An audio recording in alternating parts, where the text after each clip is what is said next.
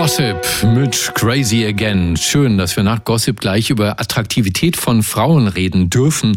Denn ein, wie ich mir habe sagen lassen, von berufenem Mund getestetes Ergebnis ist, dass Männer angeblich Frauen mit langen Haaren als jugendlicher, gesünder, sexier, femininer und intelligenter wahrnehmen als Frauen mit kurzen Haaren. Ausnahmen bestätigen da sicherlich die Regel. Und jetzt hat es ein Experiment gegeben von äh, einer Uni in Australien, die berühmte Charles Stewart University von der noch nie gehört habe. Aber gleich werden wir erfahren, ob die was kann oder nicht. Und in diesem Experiment wird tatsächlich behauptet, dass Frauen andere Frauen dazu drängen würden, sich die Haare kürzer zu schneiden, um im intersexuellen Wettbewerb zu gewinnen. Ich glaube das nicht. Aber deshalb haben wir diese Studie einem Wissenschaftler vorgelegt, der ganz genau hingeguckt hat. Er ist Mitglied des Komitees des IG Nobelpreises für kuriose wissenschaftliche Forschungen, Vorsitzender der Deutschen Dracula-Gesellschaft und der bekannteste Kriminalbiologe der Welt. Dr. Marc Benecke, live auf Radio 1, die Profis. Schüttel dein Haar für mich, lieber Marc. Was passiert dann? Äh, nicht viel, weil seit ich in New York mal fälschlicherweise gesagt habe, er soll meine Haare auf so und so viel Millimeter schneiden, der russische Friseur im East Village, der natürlich keine Millimeter kannte, ist es vorbei und deswegen habe ich seit 25 Jahren keine Haare zum Schütteln mehr.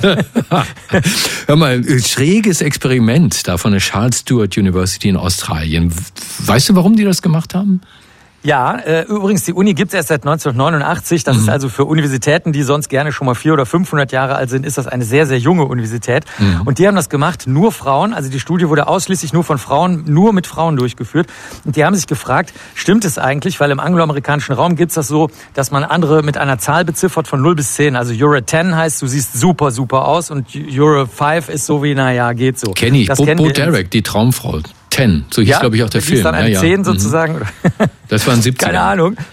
Ja, und ähm, dann haben sie sich gefragt, okay, äh, wie ist das jetzt, wenn Frauen, die sich gar nicht so gut kennen, aber trotzdem sich in diesem Wettbewerb befinden, weil halt ständig einem gesagt wird, äh, welchen äußerlichen Wert man hat, der dann, da geht es aber immer drum, um Kinder aufzuziehen. Daher auch dieses vorhin von dir angesprochene jung, gesund und so weiter. Da reden wir nur von jungen Frauen, die also Kinder kriegen wollen. Das andere ist nicht so interessant.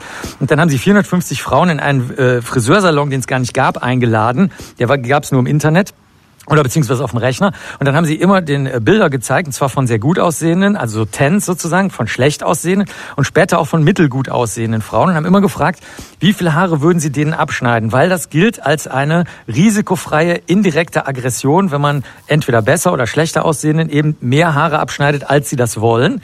Die haben auch Wünsche geäußert, diese, diese angeblichen Kundinnen, wie viel Haare sie abgeschnitten haben wollen. Und es wurde die Haarqualität dazu gezeigt, ob die Spliss haben oder schöne glatte Haare und eben die Gesichter. Je symmetrischer ein Gesicht ist, desto schöner wird es wahrgenommen. Und jetzt wird es verrückt. Es stellte sich nämlich raus, dass keineswegs etwa die weniger gut aussehenden Frauen, die sich vorher selbst eingeschätzt hatten, was ihr Aussehen angeht, den schönen Frauen, den, den Tens die Haare abschneiden, sondern es richtet sich im Großen und Ganzen immer gegen die mittel bis weniger gut aussehenden Frauen. Und da hat man, dann haben die sich gefragt, wie kann das sein? Also die weniger bis ähm, schlecht aussehenden Frauen sind ja gar kein so starker Risikofaktor, um jetzt eben einen, in dem Fall heterosexuellen Mann zu finden, der eine Familie gründen will. Aber jetzt kommt ein zweiter Effekt dazu. Die weniger bis schlecht aussehenden Frauen versuchen manchmal den gut aussehenden Frauen die Möglichkeit für diese Paarbindung wegzunehmen, indem sie mehr Sex anbieten.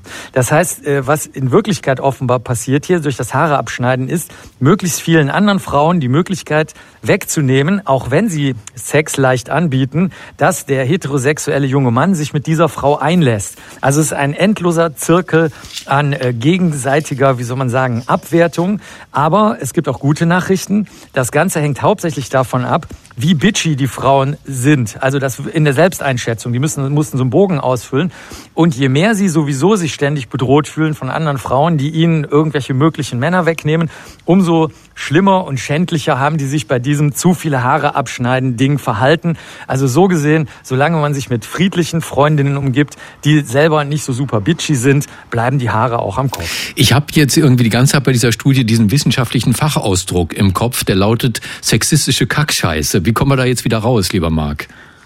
Äh, das, äh, ja, da kommt man gut raus, weil das in diesem Falle ja erstens gar nicht so sexistisch ist, denn es zeigt sich ja, dass wie bei allen Menschen, auch bei den Frauen, die sich in großer Rivalität mit anderen da zu befinden scheinen, gibt's halt auch alle möglichen Sorten Menschen, so wie auch sonst im Leben. Also da gibt's natürlich auch bei Frauen, die jung sind und eine Familie mit Kindern gründen wollen. Und das Zweite ist, das ist alles gemessen. Die Studien, die dahinter liegen, bevor diese Studie gemacht wurde, zeigen wirklich sehr, sehr deutlich, dass es auch bei Männern natürlich, aber darüber haben wir heute nicht geredet, ganz andere Strategien gibt. Und äh, im Grunde genommen ist das so eine biologistische Herangehensweise, die ich sehr freundlich finde und gar nicht sexistisch. Mhm. Man sagt nämlich, okay, im ganzen Tierreich gibt es halt Verpaarungen, es gibt den Wunsch, eine Familie mit Kindern zu gründen und Nachwuchs zu gründen. Und wir schauen jetzt einfach mal, unter welchen Bedingungen das stattfindet. Das heißt, die Menschen werden hier eingereiht in die äh, große Welt des Tierreiches, wenn man so möchte, und umgekehrt. Also eigentlich ist es für mich eher die Botschaft, wir alle leben in einer Welt, in der halt bestimmte Regeln manchmal gelten. Manchmal gibt es auch Menschen, die gut und weniger gut sind.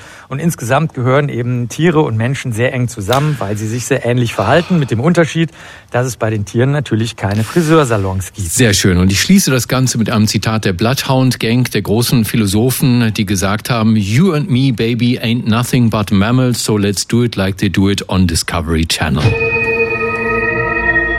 Das war Dr. Marc Benecke, live auf Radio 1, die Profis.